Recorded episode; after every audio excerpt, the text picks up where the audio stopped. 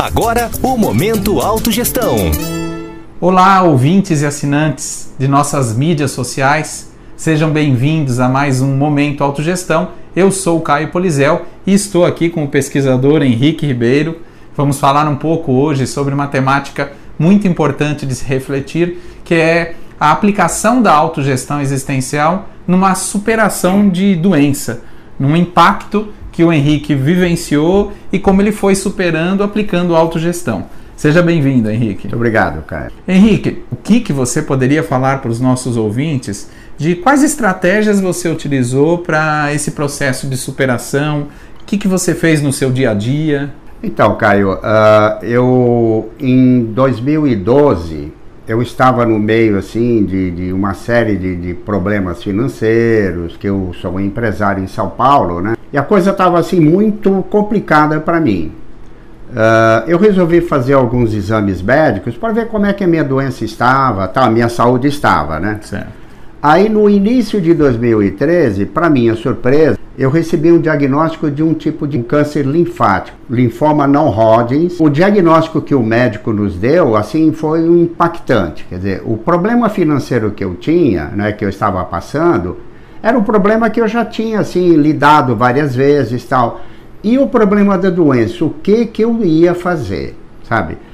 Aquela notícia me impactou de uma forma que eu falei, puxa, eu perdi o chão, sabe? Me veio a pergunta, eu vou jogar a toalha? Eu não sou desse tipo de esmorecer diante de uma problemática da vida, que eu já superei várias situações. As adversidades ocorrem normalmente. As, isso, as adversidades da vida que a gente encontra, né? Sim. Então, como lidar com esse problema da, da doença, né?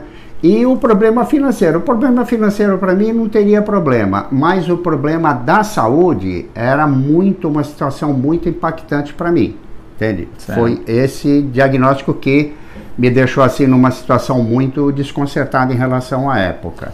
E aí, como que você lidou com isso? Porque você tem uma empresa e você teve que ajustar toda a sua vida para um cuidado com a Sim. saúde. Então você teve que fazer exames, você teve que se dedicar aquilo tudo que você se dedicava para uma área da vida, que era a área profissional, você teve que se dedicar para a área da saúde holossomática. Cuidar de mim, né? Cuidar de você. Cuidar de mim. Então, o que, que eu fiz, né? Passei por um período de luto, né? Assim, uh, reflexão, fiz uma série de levantamentos da minha vida, fiz um uma retrospectiva geral do que eu tinha feito da minha vida. Porque eu entendia, Caio, que eu tinha que fazer muita coisa ainda nessa vida, né? Eu já tinha realizado uma série de reciclagens, né?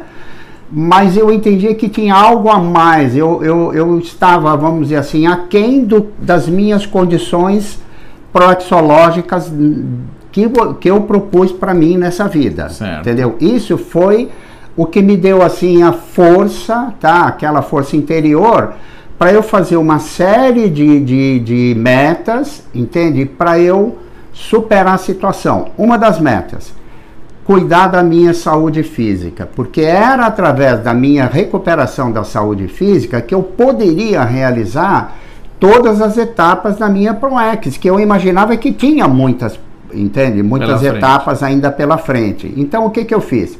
Primeira coisa, fazer o, o monitoramento da doença, cuidar da minha alimentação, do meu regime físico, da minha tranquilidade, porque até então eu estava envolvido numa série de problemática e eu não tinha tempo para mim. Certo. Então, o primeiro passo, ter tempo para que eu pensasse sabe, uh, com mais tranquilidade para eu entender quais os comportamentos que eu precisaria mudar, entende?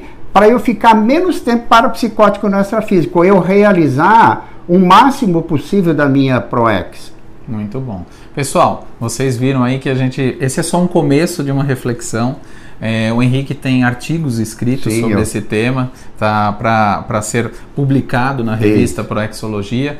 Eu vejo que quem se interessar por esse tema tem que começar pelo primeiro ponto, né? Estamos falando de autogestão. Ele começou a reorganizar a vida dele, colocando metas, colocando um encaminhamento diferente para ser exitoso. Então, esse é um tema para você que está aí nos ouvindo pensar, refletir E fica aqui mais uma oportunidade para o Momento Autogestão ampliar todas as suas reflexões. Muito obrigado, viu, Obrigado, Henrique? Caio, pela oportunidade. Até obrigado a próxima. A tchau, tchau. Você ouviu Momento Autogestão.